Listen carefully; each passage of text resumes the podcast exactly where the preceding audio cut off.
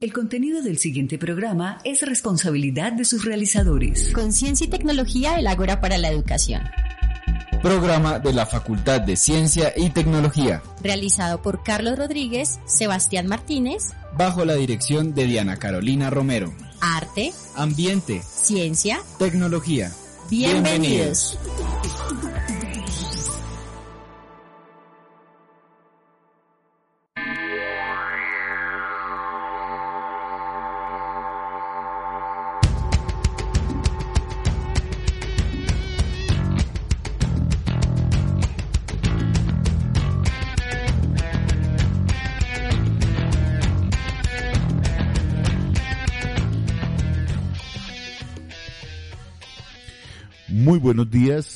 toda nuestra audiencia de Conciencia y Tecnología del Ágora para la Educación, un programa de la Facultad de Ciencia y Tecnología de la Universidad Pedagógica Nacional. Saludamos a Carolina que debe estar en este momento cuidando a la niña, a este nuevo miembro que ha llegado al mundo. Y por supuesto un saludo fraterno a todos los que nos escuchan hoy eh, y hoy vamos a hablar de un tema eh, realmente muy interesante con además una invitada absolutamente fantástica, Silvia Arjona Martín, y vamos a hablar hoy fundamentalmente de eh, los derechos humanos y el proceso de paz en este país, en un país enormemente conflictivo. Silvia, muy buenos días. Buenos días, Carlos, ¿cómo estás? ¿Qué tal? Bien, bien, bien.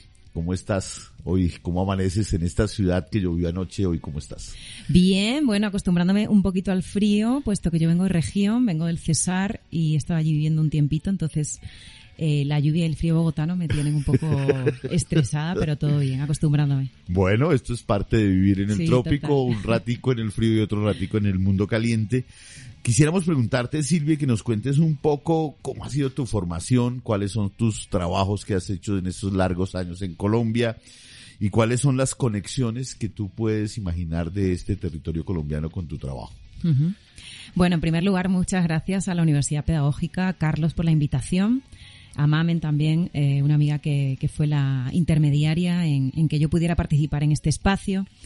Eh, estoy encantada de, de, estar en la radio, eh, en una radio de una universidad pública, porque bueno, pues soy periodista, ¿no? Y ya enlazo con mi, con esta primera pregunta que me, que me haces, Carlos.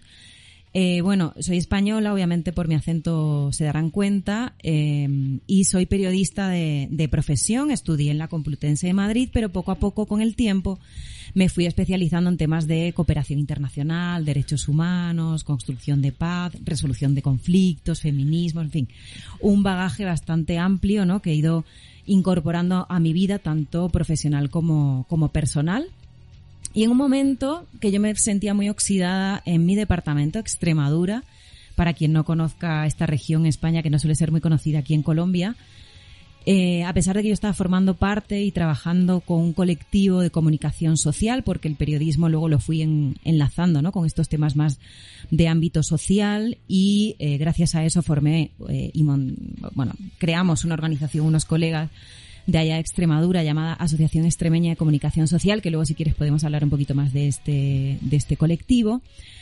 Bueno, necesitaba como venir a terreno, ¿no? O sea, venir como... Colombia era como mi primer, principal país de, digamos que yo tenía como eh, esa necesidad de conocer in situ en terreno y el otro era México porque ambos contextos, en cuanto a la defensa de los derechos humanos y el trabajo de distintas organizaciones, eh, de comunidades, etcétera, me, interesaba mucho y quería aprender in situ. Bueno, eh, al final, circunstancias de la vida, llegué a Colombia y ahí eh, me fui como adentrando ¿no? en el mundo de la comunicación social, porque aquí hay un montón de expertos y expertas en comunicación social y pude aprender muchísimo de ellos y de ellas y eh, sobre todo a vincularme también con procesos sociopolíticos eh, en Colombia y específicamente en los territorios. Yo vengo de una región que es muy rural, eh, digamos campesina, aunque allí el término campesinado no se utiliza tanto, sino que se utiliza más el término agricultor, y mi familia siempre ha trabajado en el campo, entonces siempre me he considerado estar muy vinculada ¿no? con, con, con el bueno, territorio. Los hortelanos es un tema que todos hemos escuchado Sí, exactamente, exactamente. Entonces, eh, sí, pero me refería un poco a mis orígenes, ¿no? De, de- en España, pues, eh, puedes estar en ciudad, en, en- en pueblo, etcétera, y mi departamento concretamente eh, están formadas por ciudades muy chiquitas, ¿no? Donde todo el mundo, pues, casi tiene un huerto o algo así.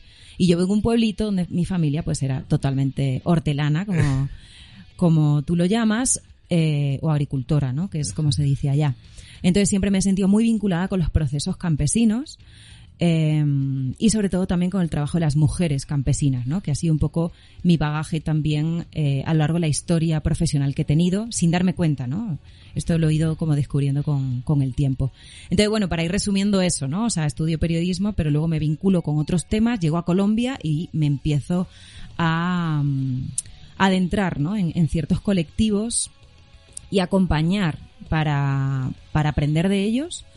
Eh, sí, y para nutrir ¿no? toda esa necesidad que yo tenía profesionalmente o intelectualmente desde los territorios. Silvia, tú nos cuentas, digamos, y, me surge una pregunta en este instante y es, bueno, el contraste entre ese mundo rural de la España, de la zona de la Extremadura, que entre otras cosas tiene mucho que ver con los desarrollos histórico-materiales de América hispano-lusitana, porque buena parte de los primeros que llegan a América vienen de la zona de la Extremadura. Sí.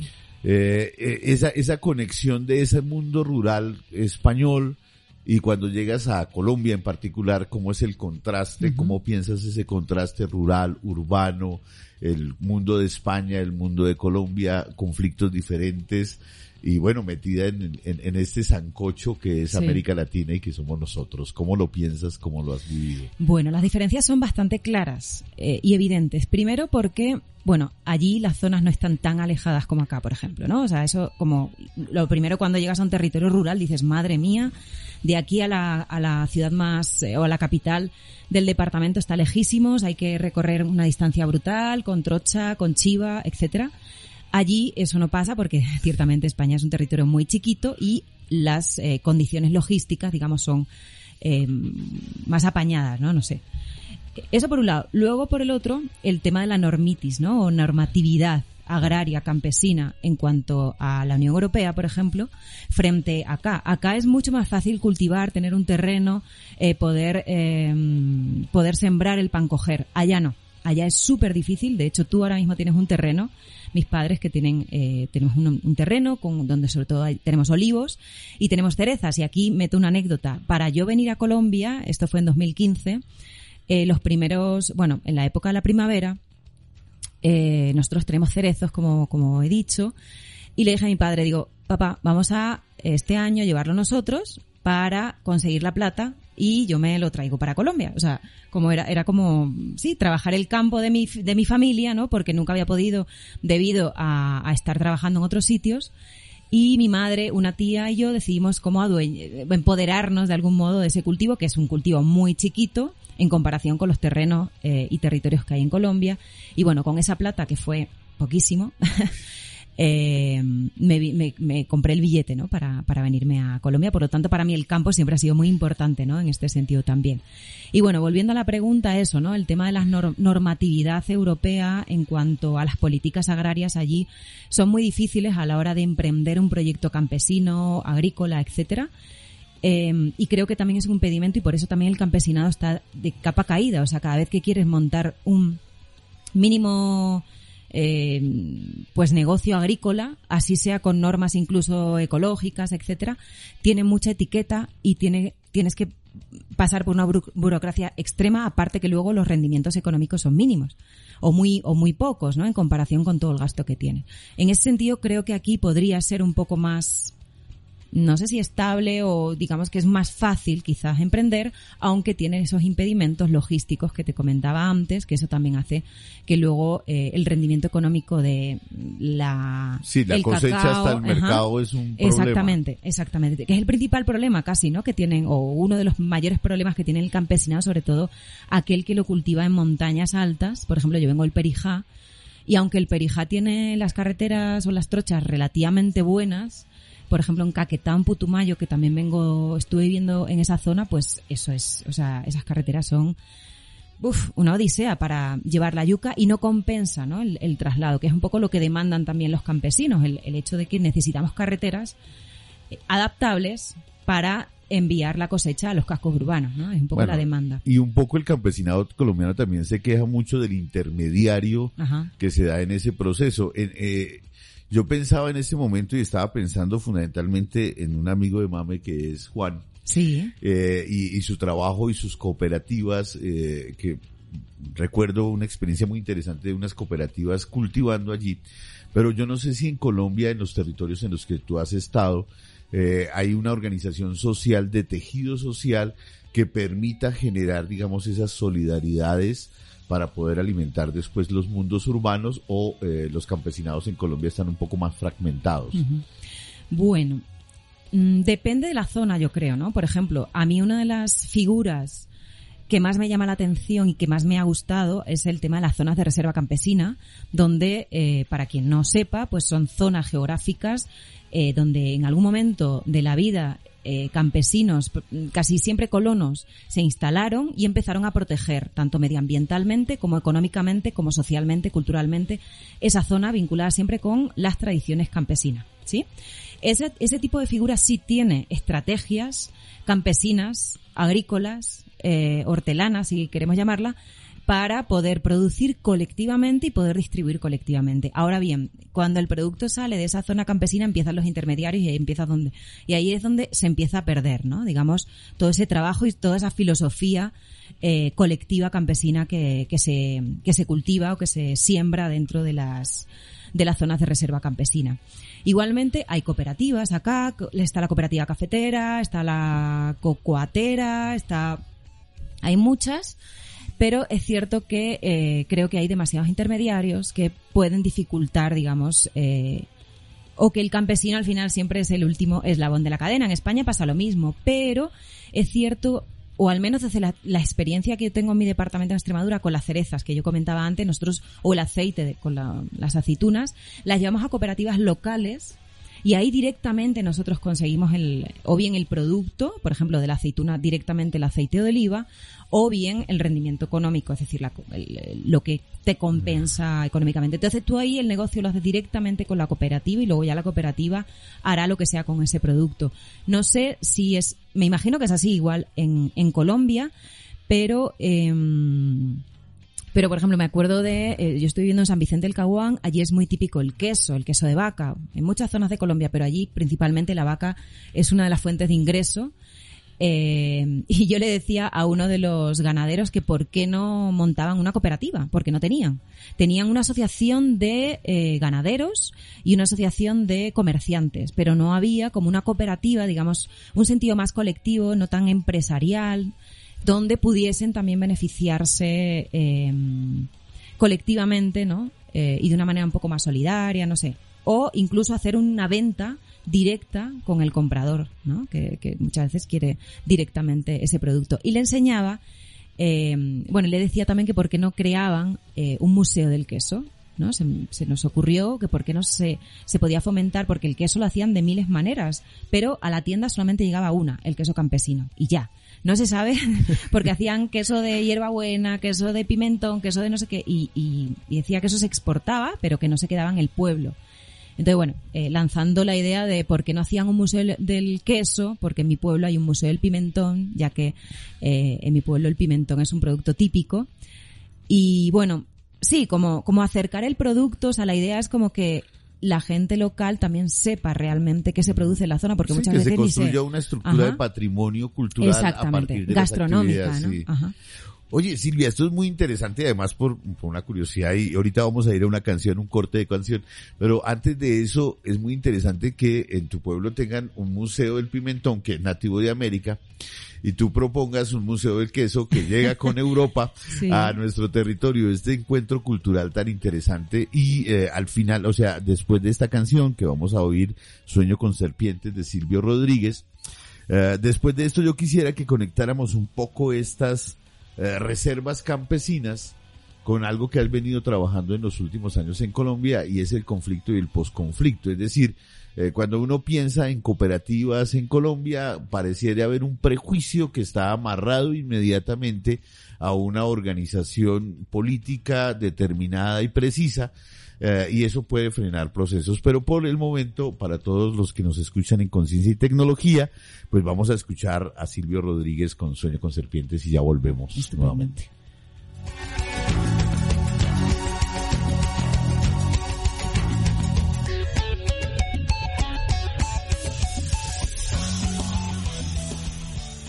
La Pedagógica Radio. Hay hombres que luchan un día y son buenos. Hay otros que luchan un año y son mejores. Hay quienes luchan muchos años y son muy buenos. Pero hay los que luchan toda la vida. Esos son los imprescindibles. Bertolt Brecht.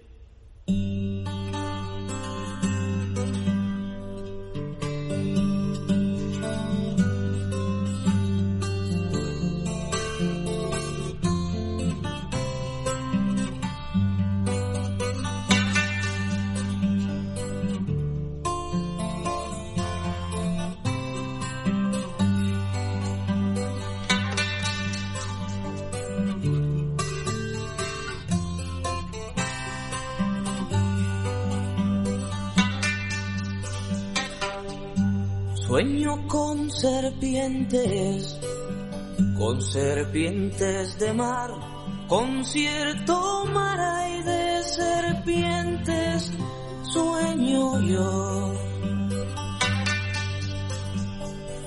Largas, transparentes, y en sus barrigas llevan lo que puedan arrebatarle al amor.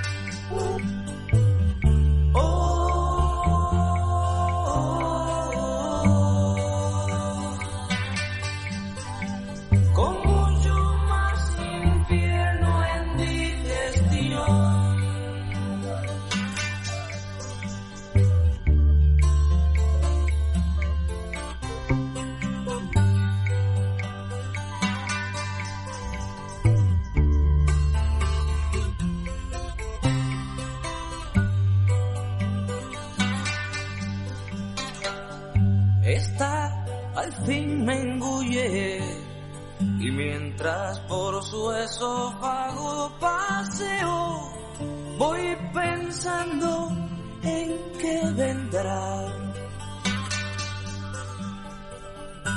Pero se destruye cuando llegó a su estómago y planteó con un verso una verdad.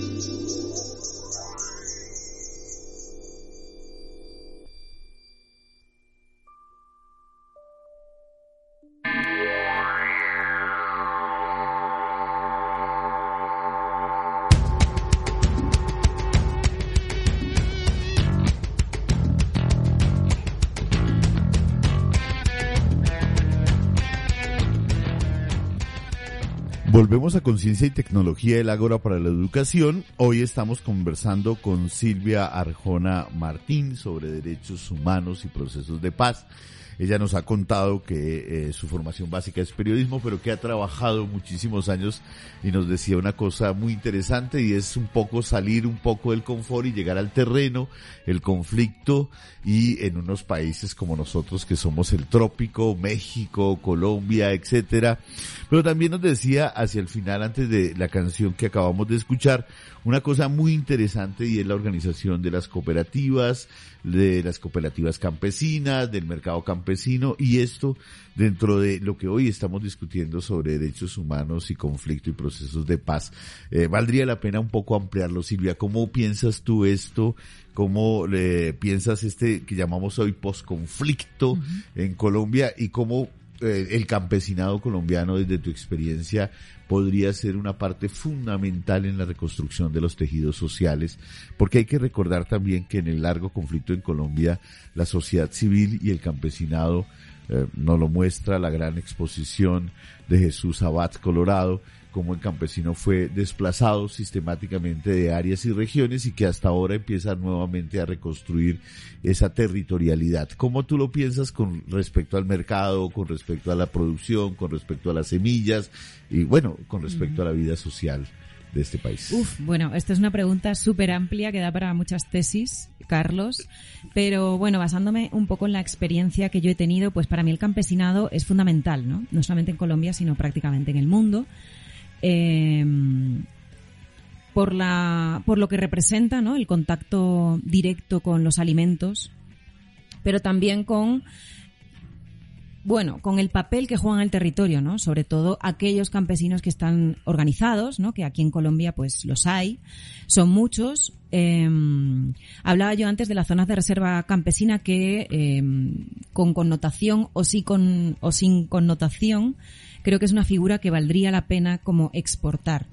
Ahora creo que Colombia tiene un momento histórico importante que quizás pueden dar lugar a ciertos cambios, ¿no? Ya se ha visto eh, donde precisamente se ha comprado un terreno para de Fedegam de la Federación Nacional de Ganaderos con el fin también de poder eh, dar ciertos territorios o ceder ciertos ter territorios al campesinado, sobre todo al campesinado sin, sin tierra, con el fin de que puedan cultivar su propio pan coger, ¿no? Y que sea eh, el alimento base, pero que también puedan hacer, eh, bueno, pues una comercialización directa eh, y que sea eh, un negocio, ¿no? En ese sentido, así sea pequeño. Claro, aquí tenemos el, hablabas de, de, cómo, cómo el campesinado puede eh, ser importante en este mundo capitalista, ¿no? Y claro, ahí la pregunta creo que no soy la más apropiada para responderla, pero pues yo que vengo de región y de zona comunitaria, o perdón, eh, zona rural y zona eh, donde los territorios tienen un valor súper importante, creería yo que estos vínculos entre la tierra eh, y las personas deberían ser así a nivel pequeño, ¿sí? Em, más allá de, de lo que obviamente el sistema capital quiere que seamos y, y, fomenta, ¿no? Porque obviamente los países también tienen que generar eh, industria, generar empleo, generar comercio, ¿sí? Tienen que tener relaciones bilaterales, etcétera, etcétera. Pero para mí el campesinado, yo lo que he aprendido en Colombia y también en Extremadura, que la región de donde yo vengo, es estos círculos, eh, digamos, territoriales, vecinales, que son súper importantes y que a veces les damos, eh, o no les, no les damos esa prioridad aquí en las zonas más urbanas, de la importancia de esos, eh, esa cercanía entre el, producto y, y el, consumidor, ¿no? Directamente. Hablábamos de los hortelanos, hablábamos de, de Juan, de otro compañero que estuvo, eh, no sé si acá o, eh, hablando en la, en la, Universidad Pedagógica de, de, ese papel fundamental de el que cultiva la tierra con el propio consumidor. Entonces, bueno, creería yo que más o menos, no sé si estoy como generando un sancocho aquí bastante importante. Bueno, esta es una palabra muy colombiana, este sancocho. Claro. es que ya llevo más de siete años en Colombia, entonces eh, ya se me han pegado algunas palabritas. pero, pero Silvia, ahí hay una, una cosa interesante y es eh, algo que tú de alguna manera mencionas lateralmente, pero quisiera volver ahí. Y es la relación entre el campesino y la tierra eh, un campesino amigo mío dice, la tierra es lo único que no podemos hacer. Eh, y la importancia, por ejemplo, de esta restitución de tierras en el proceso post-conflicto, después de la firma de paz con las FARC, eh, y por supuesto también el intentar redistribuir la tierra entre la gente que trabaja realmente y produce el alimento. Entonces yo quisiera que, nos contaras un poco en esos sitios, en el Caquetá o en los sitios en los que he estado en Colombia, cómo se vive este, digamos, un poco esta ilusión, esta utopía, esta fiesta que se va construyendo lentamente del retorno de los campesinos desplazados hacia los nuevos espacios eh, y, y, hacia sus semillas. Eh, y, y, lo pregunto también por una razón de otro orden. Yo creo que el desequilibrio ecológico global hoy tiene que ver con una fractura muy fuerte entre la gente y lo que come. Entonces, eh, ¿cómo lo ves tú en ese en esa condición? Bueno, como decía, yo creo que es un momento importante para generar este tipo de cambios. En algunos territorios, al menos donde yo he estado, hay una ilusión, ¿no? Hay hay una expectativa porque precisamente el campesinado pueda volver a sus territorios, esos que en algún momento del conflicto armado y político fueron desplazados y que estuvieron muchos años sin cultivar, ¿no? sin estar vinculados a sus territorios, a su tierra, a las semillas.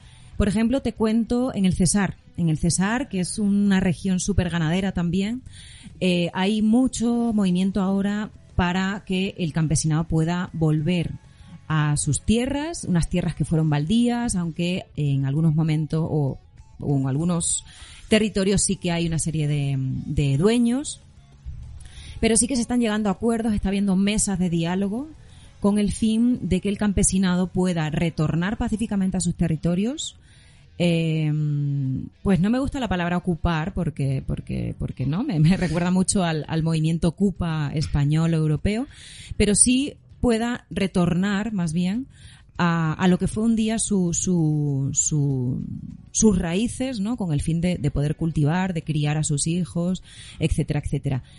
Eso en cuanto a los territorios que han sido desplazados. En cuanto a aquellos que siguen siendo cultivados por el campesinado, como por ejemplo eh, las zonas de reserva campesina, yo te hablo de la experiencia de, de Caquetá, que era donde yo he estado, pues ahí creo que también la idea es seguir potenciando y mejorando sobre todo ese ámbito logístico y ese ámbito comercial eh, para que puedan, eh, bueno, generar ese tipo de negocios. Y para ello es importante que Colombia, obviamente, mire hacia esos lugares, pero también quizás la cooperación internacional. Y ahora ya me pongo en el lado internacional con el fin de que esos proyectos que se están pensando en las oficinas europeas se puedan traer aquí a estos territorios donde las necesidades son muchas todavía, ¿sí? Porque a pesar de que el cambio político se ha hecho hace unos meses, obviamente los eh, cambios físicos, ¿no? Palpables van a durar mucho tiempo no van a ser de un día para otro. Entonces hay que tener paciencia, pero también hay que invertirle recursos a este tipo de, de. Eso es indudable, es decir, si no hay unos recursos financieros tanto del Estado colombiano como de la comunidad internacional, los procesos de reconciliación social, reconstitución del tejido social, de la paz misma, pues no van a ser tan fáciles. Y eh, pienso que hemos hecho como Colombia un énfasis muy grande y, y necesario en, digamos que las eh, miembros de las FARC y de las guerrillas o de los grupos armados al margen de la ley eh, se vuelvan a la sociedad civil. Eh, pero cuando tú decías volver los campesinos al sitio, a las semillas, al territorio, creo que no hemos hecho el suficiente énfasis en qué pasa con la cabeza de estos campesinos que les tocó huir hacia la ciudad y que ahora vuelven al campo, que sus hijos nacieron en la ciudad y que tienen eh, derecho y, y deseo de retornar al campo. O sea, habría que pensar también en unos procesos un poco de reorganización psicológico material para poder volver al mundo campesinado que no creo que hayamos pensado mucho. Eh, y eso me lleva a una pregunta muy interesante que, bueno, no sé si será interesante o no, pero que podría ser eh, interesante porque tú has trabajado mucho el tema de las mujeres. ¿Cómo es ese tejido desde lo femenino? Lo femenino en Colombia tiene una importancia enorme en los núcleos familiares, pero también han sufrido enormemente el conflicto desde muchos ángulos. ¿Cómo tú ves eh, la, posición de las mujeres? ¿Cómo, cómo, cómo ves el, la, la circunstancia? De las mujeres en el territorio colombiano, en las áreas que has venido trabajando, en este post-conflicto, conflicto, en esta dinámica del 2015 hasta hoy. Bueno, el papel de las mujeres rurales, te voy a hablar de las mujeres rurales campesinas, no me meto en indígenas y afro, eh, es fundamental en los territorios, ¿sí? Ellas son la columna vertebral de, de su casa, de su comunidad, de su cooperativa, ¿no? Eh, gracias a ella, quizá las situaciones de conflicto a veces se amainan porque, bueno, también están y forman parte de esas mesas de negociación, ¿no? Tienen como una cabeza pensante. Bueno, no, no voy a establecer aquí ahora diferencias, eh, pero, pero creo que es fundamental que ellas estén porque ellas saben precisamente cuánto y cómo han sufrido el conflicto y son las que también pueden dar solución, ¿no? A, a ciertas dinámicas de resolución de estos conflictos de una manera mucho más pacífica. Creo que siguen sufriendo en los territorios, tanto en lo urbano como, como en lo rural, eh, acerca de las eh, prácticas machistas y patriarcales. Obviamente eso no, no se ha eliminado, ¿no? Y a pesar de que incluso hay una serie de políticas o hay un trabajo pedagógico en temas de género, eh, en las zonas rurales, obviamente, pues las dinámicas que las invisibilizan o vulneran, digamos, sus derechos siguen siendo palpables y existentes, ¿no? Entonces, eh, creo que, que, ellas tienen un papel fundamental en la construcción del de tejido social, obviamente, y eh, en, la, en la reconstrucción de estas tierras o territorios, digamos, que en su día fueron devastadas o fueron invadidas por grupos armados ilegales y que ahora están intentando retornar a sus territorios. Eh, por eso también es fundamental y también este, este cambio político ojalá sea así, ¿no? Con, la creación del Ministerio de la Mujer, con las políticas públicas centradas en temas de mujeres y población LGTBI, más Q, Q perdón y eh, bueno todo lo que tiene que ver con aquellas prácticas que están fuera de lo patriarcal sí entonces eh, la comunidad internacional por ejemplo también le da muchísima importancia a las políticas de género al papel que tienen las mujeres en los territorios eh, intentando siempre eh, eh, bueno pues que sus liderazgos sean mucho más visibles eh, que lo que, que lo que son ¿no? actualmente entonces, bueno, creo que queda muchísimo trabajo por hacer todavía. Ojalá las niñas y las adolescentes que nos estén escuchando también se empoderen, se vayan empoderando de estas situaciones. Obviamente una no se puede empoderar sola, tiene que ser de manera colectiva. Creo que también quizás faltan grupos, agrupaciones de mujeres, eh, ya no te digo feministas, pero sí con una conciencia un poco más allá de este sistema patriarcal, específicamente en las zonas rurales, eh, y aquí hago un llamado a las universidades, ¿no? Porque las universidades a veces se quedan en las zonas urbanas y quizás eh, no llegan tanto a la ruralidad. Es importante también que estos temas se trasladen a, a la ruralidad, donde las dificultades pedagógicas y académicas eh, llegan o, bueno, se ven, ¿no? Entonces, es importante también que, que ustedes puedan marcar eh, esas pautas que se van dando en las ciudades con el fin, obviamente, con salvando las distancias, ¿no? Porque las mujeres rurales, urbanas, eh, del altiplano, de la llanura, etcétera, son diferentes, tienen unas necesidades distintas, sus vulneraciones también han sido diferentes, pero sí que se mide sí que se mire, perdón, eh, esas necesidades, ¿no? Y se cumple también con qué quieren las mujeres del campo, ¿no? ¿Cómo lo quieren? ¿Sí? Creo que es Eh, importante. Esto es una, un asunto que, que me llama profundamente la atención, Silvia, y es eh, el llamado de atención que tú nos haces a las universidades. Es decir, la universidad no puede quedarse única y exclusivamente centrada en el mundo urbano. Ese sería un primer llamado de atención muy importante y no solamente en el caso del papel de las mujeres, sino en general en el caso del reconocimiento de toda la territorialidad y de todos los procesos. Pero adicionalmente tú mencionas al final de, de lo que acabas de decir una cosa muy importante y es que no podemos seguir jugando al centralismo y desde el centro definir los deseos, las carencias, las necesidades y los procesos que se dan diferenciales en un país que, aunque se reconoce regional, se maneja central.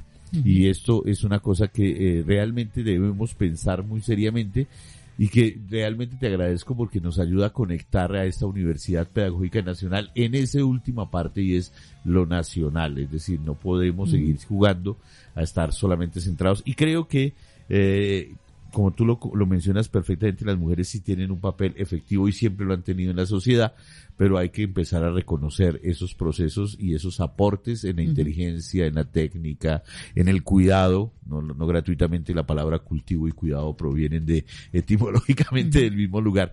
Y creo que ahí estamos en un asunto eh, importante. Vamos a una pausa institucional y ya volvemos a Conciencia y Tecnología del Ágora para la Educación.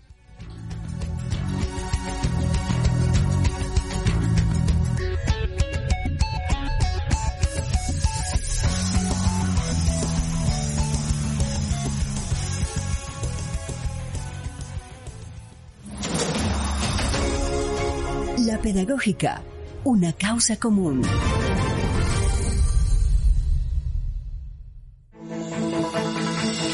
Escuchas La Pedagógica Radio, transmitiendo desde Bogotá, emisora virtual de carácter educativo y cultural de la Universidad Pedagógica Nacional, educadora de educadores. Pedagógica Radio, voces y sonidos que enseñan.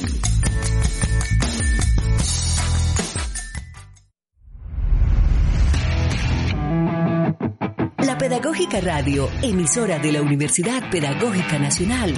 Seis años al aire con las voces y los sonidos que enseñan. Naturaleza somos todos. Quien planta árboles está al lado de la eternidad. Nuestra codicia legítima de más bosques es la búsqueda de una humanidad más humana. Joaquín Araujo, 1947, naturalista y escritor español. Radio Tweets, Pedagógica Radio. Eh, mi nombre es María Paula Salamanca y para mí democracia significa eh, la libertad de elegir.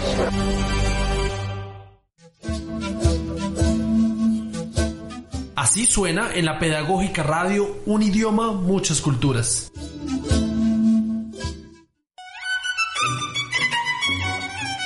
¿Saben cuál es el problema de los regímenes autoritarios? Nos convierten en cómplices por el miedo. Svetlana Alexievich, periodista y escritora bielorrusa, Premio Nobel de Literatura.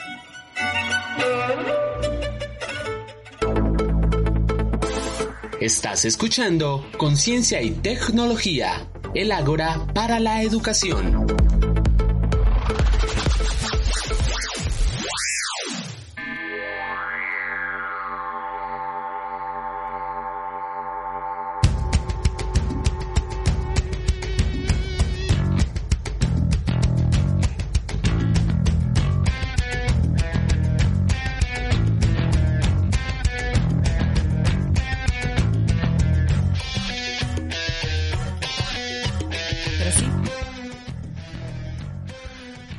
A Conciencia y Tecnología del Ágora para la Educación, hoy conversando sobre derechos humanos, mujeres, procesos de conflicto, territorialidad, la zona rural, lo urbano, los alimentos. Hemos recorrido una gran cantidad de Sí.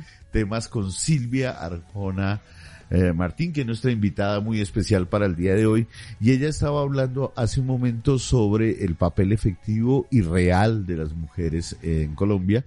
Pero aquí en, un poco en el, en entretelón decíamos también que hay una, una cantidad de dificultades para poder generar ese empoderamiento, sobre todo en las zonas rurales. Un poco más consolidado en lo urbano, pero eh, bastante, digamos, diríamos, atrasado o eh, con mucho trabajo que hacer todavía en las zonas rurales. Y yo quería preguntarte desde tu trabajo, desde tu experiencia en terreno, eh, y desde lo que has venido reflexionando en ese contraste entre España y Colombia, ¿Cómo sería una estrategia efectiva realmente para generar esos procesos, eh, para que se incorpore esa conciencia del papel efectivo del trabajo de lo femenino, del papel eh, del empoderamiento, la palabra a veces no me gusta mucho, pero me parece que en este momento es importante, eh, en Colombia, desde lo que tú has trabajado. Okay.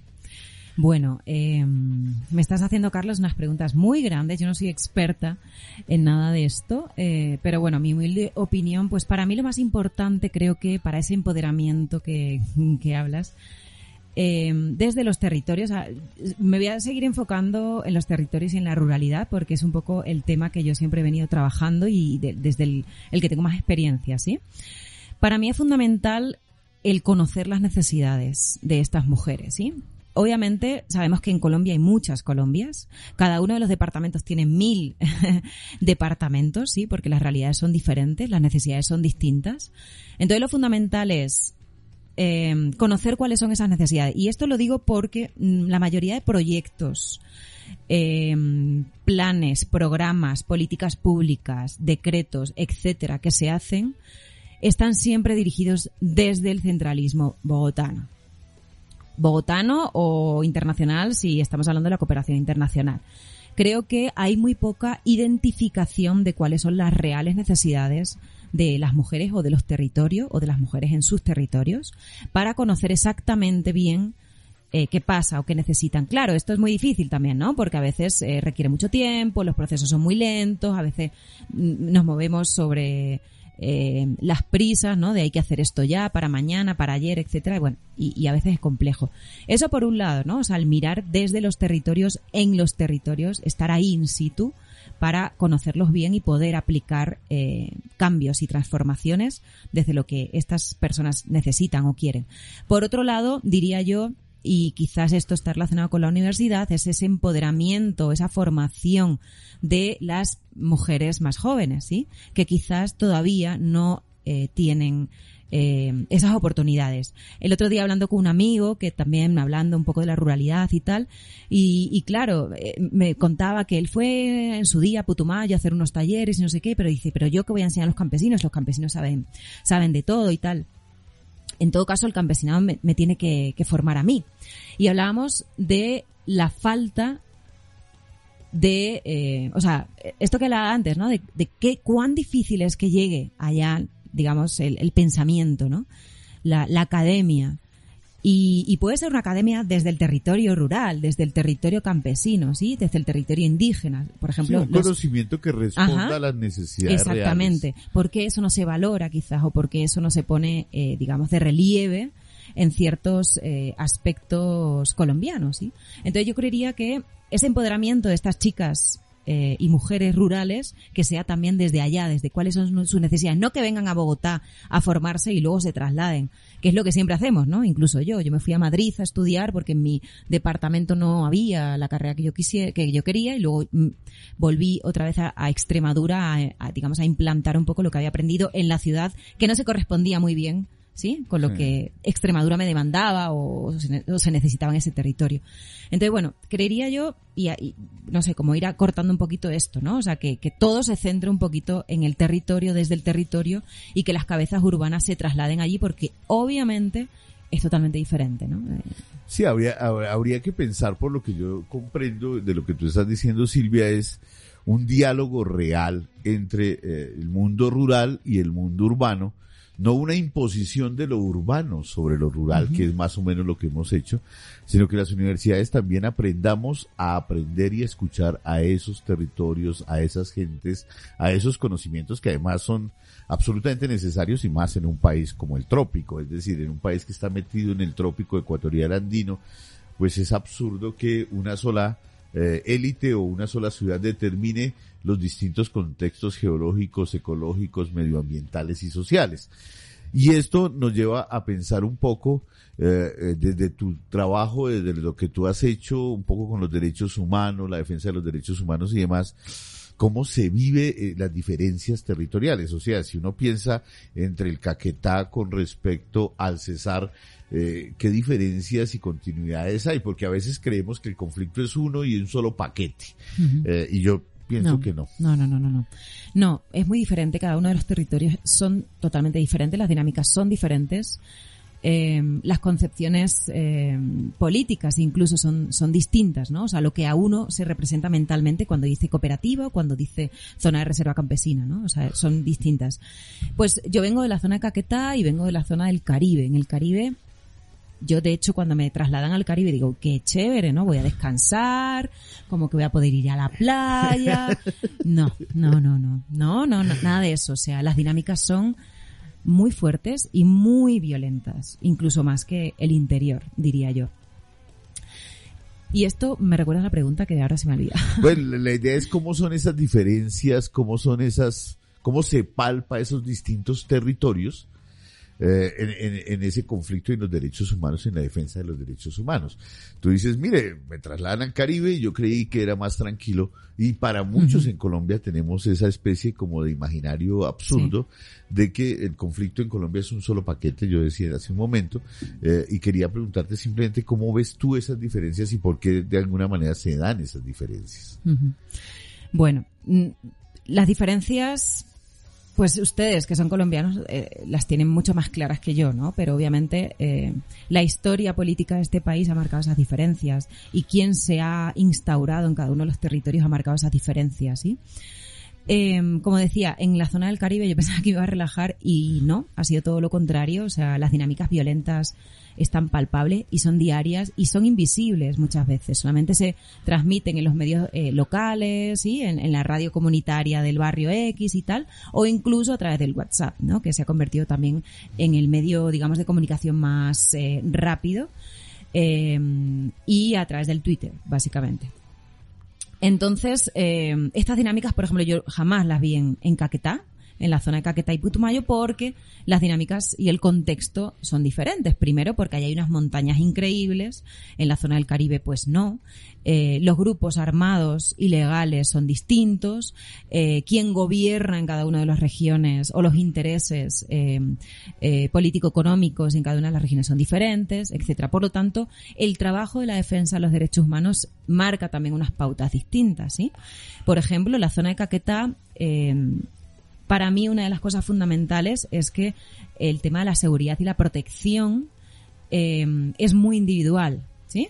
Es decir, cada uno se apaña un poco como puede, a no ser que sí esté organizado, pero lo hablábamos también antes aquí, las dificultades que, también estos colectivos, asociaciones, eh, eh, tienen, porque también se generan eh, muchos conflictos internos o conflictos no resueltos de años pasados o celos, etcétera, etcétera, que hacen que todo se convierta en un quilombo eh, y que eso mismo, dentro de un mismo colectivo, esté generando inseguridad a sus propios, eh, a las propias personas o incluso líderes o defensores de derechos humanos, ¿sí? En las zonas del campo, volviendo un poco a la ruralidad, las dinámicas son algo más colectivas. Y el tema de la protección y la seguridad, que es un poco el trabajo que yo he venido haciendo, se mira desde una colectividad. Colectividad física de personas, de individuos, pero colectividad territorial. Perdón, colectividad organizacional del, del colectivo y colectividad territorial. ¿Sí? Entonces, en cuanto a tú trabajar la defensa de los derechos humanos, tienes que mirar también todas esas eh, diferencias eh, y tienes que valorar, ¿no? Dónde vas a poner el énfasis o de qué manera, eh, por ejemplo, yo trabajo en temas de protección y seguridad, en, de qué manera vamos a, a digamos, a, a enfocarnos eh, para que dichos colectivos eh, eh, tengan todos sus derechos humanos eh, asegurados, ¿no? ¿no? No sean vulnerados, etcétera, etcétera. Y sobre todo nadie tenga ningún tipo de incidente de seguridad, ya sea grave o no grave. ¿Sí? No sé si más o menos te resuelvo la pregunta. Eh, obvia, obviamente ahí hay una parte de la respuesta y, y, siempre que conversamos, Silvia, aparece una nueva pregunta. Okay. eh, y, y, esa, y, en este caso tiene que ver con, bueno, el problema de la seguridad de la gente en el territorio. de la, de la seguridad de los colectivos. Supongo hay fuerzas en Colombia que quieren romper lo que se está construyendo y eh, probablemente hay dos posibilidades de ataque. Atacar a los colectivos atacar a los individuos en el colectivo, pero atacar a ustedes que hacen un papel de eh, observancia, etcétera. Eh, ¿Cómo es, esa dinámica entre ustedes y el territorio? ¿Cómo llegan al territorio? ¿Cómo entran al territorio? Eh, y cómo se rompe la desconfianza que puede haber, ¿no? Eh, después de un conflicto de más de 50 años, es normal que haya una cierta desconfianza de la gente frente a cualquier actor nuevo dentro de la sociedad. Claro. Entonces, ¿cómo, cómo, cómo viviste ese proceso? Bueno. Lo importante, sobre todo para una persona internacional, llegar a un territorio es totalmente bajo el respeto, ¿no? el absoluto respeto por ese territorio y por las gentes que, que lo habitan ya sea urbano, ya sea rural, etcétera. Creo que la comunidad internacional en Colombia está bastante no te voy a decir protegida, pero está, o sea, no se, no tiene una visión muy negativa eh, porque, bueno, pues está velando, apoyando, acompañando, monitoreando un acuerdo de paz en este, en este momento al menos, ¿sí? Em, es cierto que hay que tener en cuenta eh, quiénes son los enemigos, ¿no? O los posibles enemigos ante ese colectivo que se está acompañando. Entonces, en función de eso, la comunidad internacional o quien esté acompañando a estos colectivos tiene que ver de qué manera, cuáles son sus estrategias, ¿no? Eh, para, para ese acompañamiento con el fin de no generar más daño o acción con daño. Eh, como te decía, yo creo que la comunidad internacional, bueno, sí que ha habido algunos incidentes graves de seguridad. Nos acordamos hace eh, un par de años se quemaron unos carros de Naciones Unidas, etcétera, precisamente en la frontera entre Meta y, Caquetá. Bueno, yo creo que em, hay que tener en cuenta ese tipo de situaciones, pero al mismo tiempo em, creo que la comunidad internacional, porque hay muchas organizaciones trabajando en los territorios, tiene una buena visión, ¿sí? Porque más allá de los intereses políticos, estratégicos, económicos que quieran tener ciertos grupos, hablo de los grupos armados ilegales, la comunidad internacional no, no ataca estos intereses, entonces lo que quiere simplemente es velar por los derechos humanos eh, y asegurar que las personas que trabajan en los territorios no sufran ningún tipo de, de vulneración ¿no? o situación eh, trágica, digamos. Sí, pero, pero digamos un poco pensando en el trabajo que ustedes hacen, llegar a un sitio, a un territorio y generar unos nuevos discursos dentro de ese territorio, pues, eh, por decir algo, eh, pisa algunos callos. y yo quisiera saber si un poco el trabajo de empoderamiento que de alguna manera hacen con las mujeres está pisando los callos tradicionales, por ejemplo, de ese eh, presencia del machismo establecido eh, y cómo ustedes eh, median esa, ese asunto. Y, y, lo, y lo pregunto porque muchos de nuestros estudiantes de la Universidad Pedagógica Nacional no van a trabajar en las ciudades, sino que tendrán que incorporarse en la vida rural de este país. Y a veces nosotros nos olvidamos aquí en Bogotá que estamos preparando docentes para todo el territorio nacional. Ok, bueno, vuelvo otra vez a cómo inicié la, respuesta. Es tienes que ir al territorio con mucho respeto y eh, conociendo bien estas necesidades, ¿no? O sea, yo siempre he tratado a los territorios y a las personas que viven en estos territorios como mis mentores, mis educadores, ¿sí? Mis ilustradores, digamos, ilustradoras. Entonces, por ejemplo, en el tema de género, obviamente hay mucha reticencia, mucha resistencia, sobre todo con los, con los hombres, ¿sí? Y sobre todo con estos hombres que tienen unas dinámicas patriarcales, machistas, eh, donde vienen a lo mejor de colectivos muy jerárquicos, donde siempre han tenido voz y nadie les ha dicho eh, silencio, ¿sí? Entonces, ante esto, claro, tú tienes que romper o intentar romper, pero siempre también bajo las necesidades o lo que el territorio quiera. Es decir, tú tampoco puedes llegar imponiendo absolutamente nada y esto, obviamente, los estudiantes de la pedagógica lo sabrán también, ¿no? Tienen que llegar a un territorio, saber cuál es el contexto. Por ejemplo, llegamos a una comunidad indígena. Yo que he estado mucho tiempo vinculada con la Sierra Nevada de Santa Marta, con la población sobre todo arhuaca hay un respeto espectacular y como debe ser por este colectivo para no romper sus dinámicas. Y las mujeres, si no quieren esta filosofía feminista occidental, etcétera, etcétera, blanca, ¿no? Que, que, que, que, a veces hay estos eh, conceptos colonial, etcétera, obviamente tú no puedes llegar a ese territorio hablando de, de, tu discurso, de tu libro, ¿no? Como, como, como se suele decir. Entonces, tienes que saber realmente eh, qué necesitan, qué quieren, etcétera. Ahora bien, si lo que queremos construir colectivamente eh, se ha pactado, ¿no? Se ha hablado, se ha identificado, que era una de las primeras preguntas que me hacía, eh, se ha identificado coherentemente con estas mujeres en el territorio, pues adelante, ¿sí? Entonces, bueno, creo que hay que ir con pies suaves, sí, con pisadas suavecitas, ¿no? O sea, ganándote un poco también la confianza de la gente, sabiendo que tú no vas a imponer nada, que no vas a romper tampoco ningún ciclo, sino que vas a transformar, a construir colectivamente también desde, desde tu bagaje, desde tu perspectiva y sobre todo siempre desde mi punto de vista, aprendiendo de las personas con las que estás trabajando. Esto es muy importante porque nos remite a algo que eh, tenemos que entender todos los que trabajamos en la sociedad en Colombia y particularmente en la educación, y es un respeto por las formas y el reconocimiento Mejor dicho, no vamos a enseñar nada en principio, sino vamos a recoger un poco para poder desde allí dialogar con ellos. Silvia, eh, el tiempo se nos está ya agotando. Ya estamos en esa, en esa parte final y nos quedaron cantidad de temas en el tintero.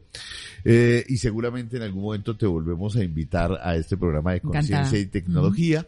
Eh, quisiera saber dónde hay un repositorio o cuáles son, eh, digamos, direcciones electrónicas donde puedan consultar tu trabajo, el trabajo de las cooperativas, si hay resultados o no, eh, que sería muy interesante, eh, digamos, eh, la cooperativa con la que tú trabajas o el colectivo con el que tú trabajas. Eh, bueno, como te decía al principio, Carlos, eh, yo formo parte de la Asociación Extremeña de Comunicación Social, que bueno, estamos en Extremadura, en España, pero también tenemos eh, trabajo a nivel internacional, hemos estado trabajando con población palestina, hemos estado trabajando también con algo, ahora, de hecho, este año, el 2023, vamos a empezar a hacer un trabajo de comunicación con unos colectivos del Cauca, eh, hemos trabajado también en Guinea-Bissau, etcétera, etcétera. O sea, tenemos unos vínculos muy latentes y muy potentes con ciertos eh, espacios de otros países. Por lo tanto, eh, quien quiera también adentrarse ahí, por supuesto, estamos súper abiertos a cualquier tipo de vínculo desde la universidad, desde alumnado que esté escuchando, que quiera también tener algún proyecto. Estamos súper abiertos eh, para, para poder también construir redes porque nos interesaría mucho también establecer estas sinergias. Entonces, la página web es aeco extremadura.org y ahí van a encontrar distintos correos electrónicos para poder, o redes sociales, que estamos activos también en redes sociales y activas, para poder en eh, para ponerse en contacto con, con nosotros y nosotras, ¿sí?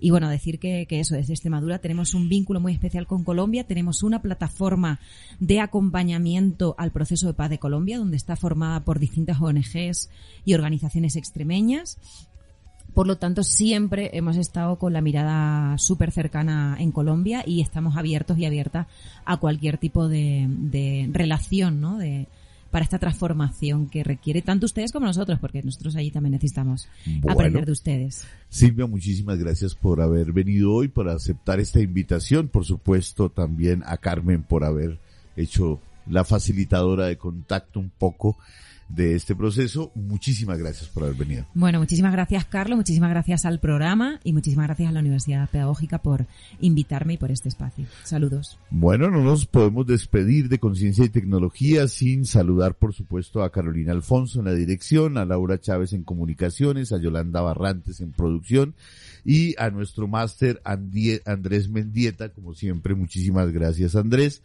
Los dejamos con una bellísima canción de Mercedes Sosa que se llama Inconsciente Colectivo y nos escuchamos nuevamente el próximo jueves en directo y el miércoles siguiente tendremos una repetición de este extraordinario programa con Silvia que nos acompañó hoy. Gracias. Chao, chao.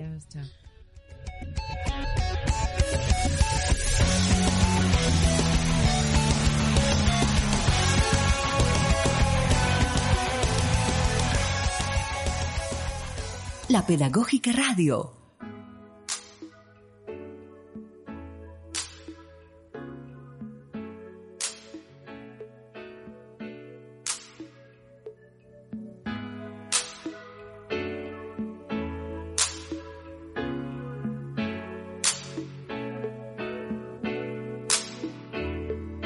Nace una flor, todos los días sale el sol de vez en cuando escuchas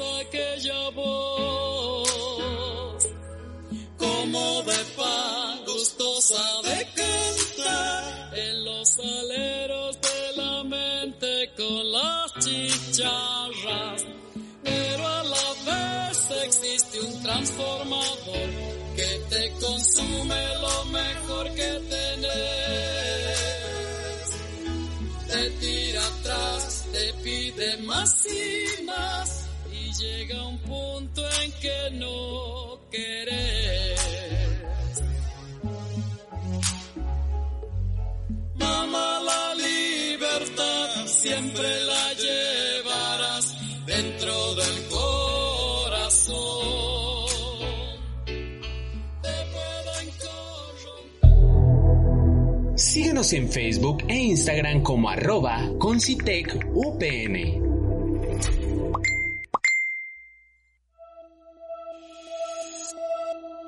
Hasta aquí con ciencia y tecnología. Síganos en Instagram, Twitter y Facebook como arroba concitecupn.